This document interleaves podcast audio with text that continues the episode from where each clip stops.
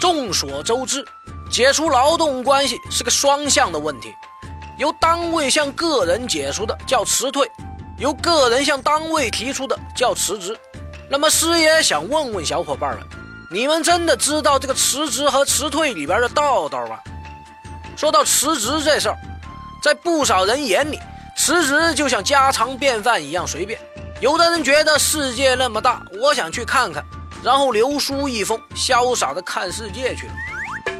也有的人觉得公司楼下的外卖吃腻了，于是准备换家新的吃饭环境。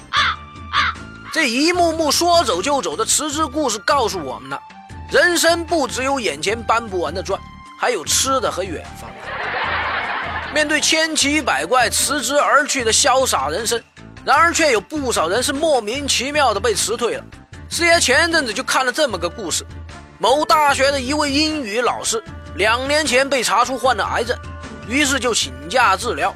然而没多久，学校就佯装不知患病一事，以旷工为由将其开除。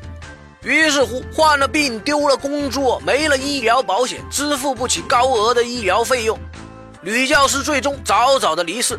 本来应该是一个美女教师坚强对抗病魔的励志故事，但该校非要修改剧本抢镜头。硬生生的演成了无良学校坑害教职工的桥段。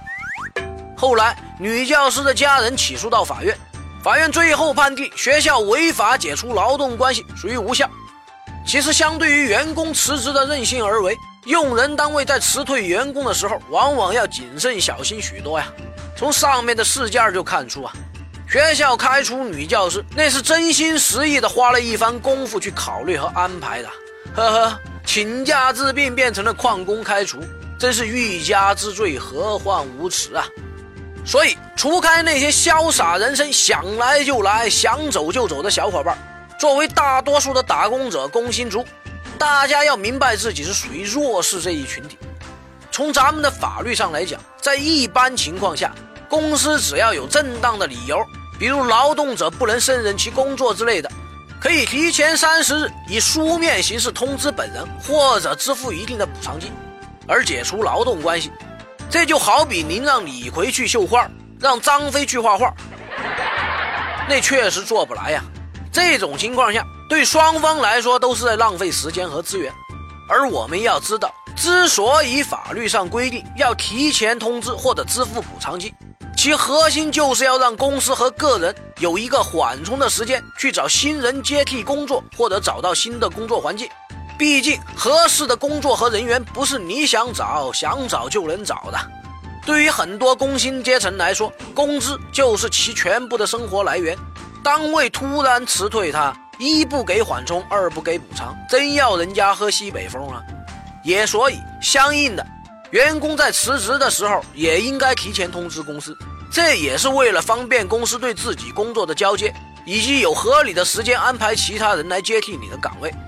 这时候您要来个事了拂衣去，深藏功与名，打个电话说不来就不来了，留下一堆烂摊子，爱谁谁，这是极不负责任的。那么，因为您这一潇洒的行为给公司带来的实际损失，您也是要承担相应的赔偿责任的。说完了辞职和辞退的正确打开知识。咱们来说一些比较特殊的情况。首先，在本单位患职业病或者鉴定为工伤，并确认丧失劳动能力的，这时候，除非是员工自愿解除劳动关系，否则单位不仅不能解除劳动关系，还得按月支付伤残津贴。对于这种情况，很多老板们的心里憋屈啊，这哪里是员工啊，分明是活菩萨呀！所以，有的公司就动起了歪脑子。想在员工的工伤鉴定或者职业病的诊断结果出来之前把这些菩萨送走，那后面出了什么事儿不就跟公司无关了吗？但师爷告诉您，如果员工从事的工作可能会致使员工患上职业病，那么在未进行离岗前职业健康检查或者这个员工的职业病诊断结果以及工伤认定结果出来之前，法律是不允许公司解除劳动合同的。其次，既不是职业病，也不是工伤的员工。在患病和非因公负伤的时候，公司也不能随意解除劳动关系。咱们的劳动合同法规定，因以上原因需要停工就医的，应根据本人的工作年限给予三到二十四个月的医疗期，在这个医疗期内，企业不得因此解除劳动关系。咱们前面讲的事件中，法院判决学校开除决定无效，也是以此为据的。当然，企业不是福利院，这种情况不能养你一辈子。所以在医疗期满后，员工既不能胜任原工作岗位的，也不能胜任单位另行安排的工作时，解除劳动关系是可以的。从咱们社会经济发展和法治改革以来，围绕着劳动关系的纠纷就一直不断。很多企业和个人是明知不可为而为之。关于辞退和辞职，还有诸多的特殊情况，师爷就不一一列举了。那本期节目，师爷只是抛出了个引子。有疑问的小伙伴可以和师爷进一步的交流。解除劳动关系是一个双向的问题，无论是辞职还是辞退，各方都应该本着负责的态度，走正规的流程。否则，不管是企业还是个人的过分肆意妄为、任性。最终只能增加自己的违法成本，苦果自知啊！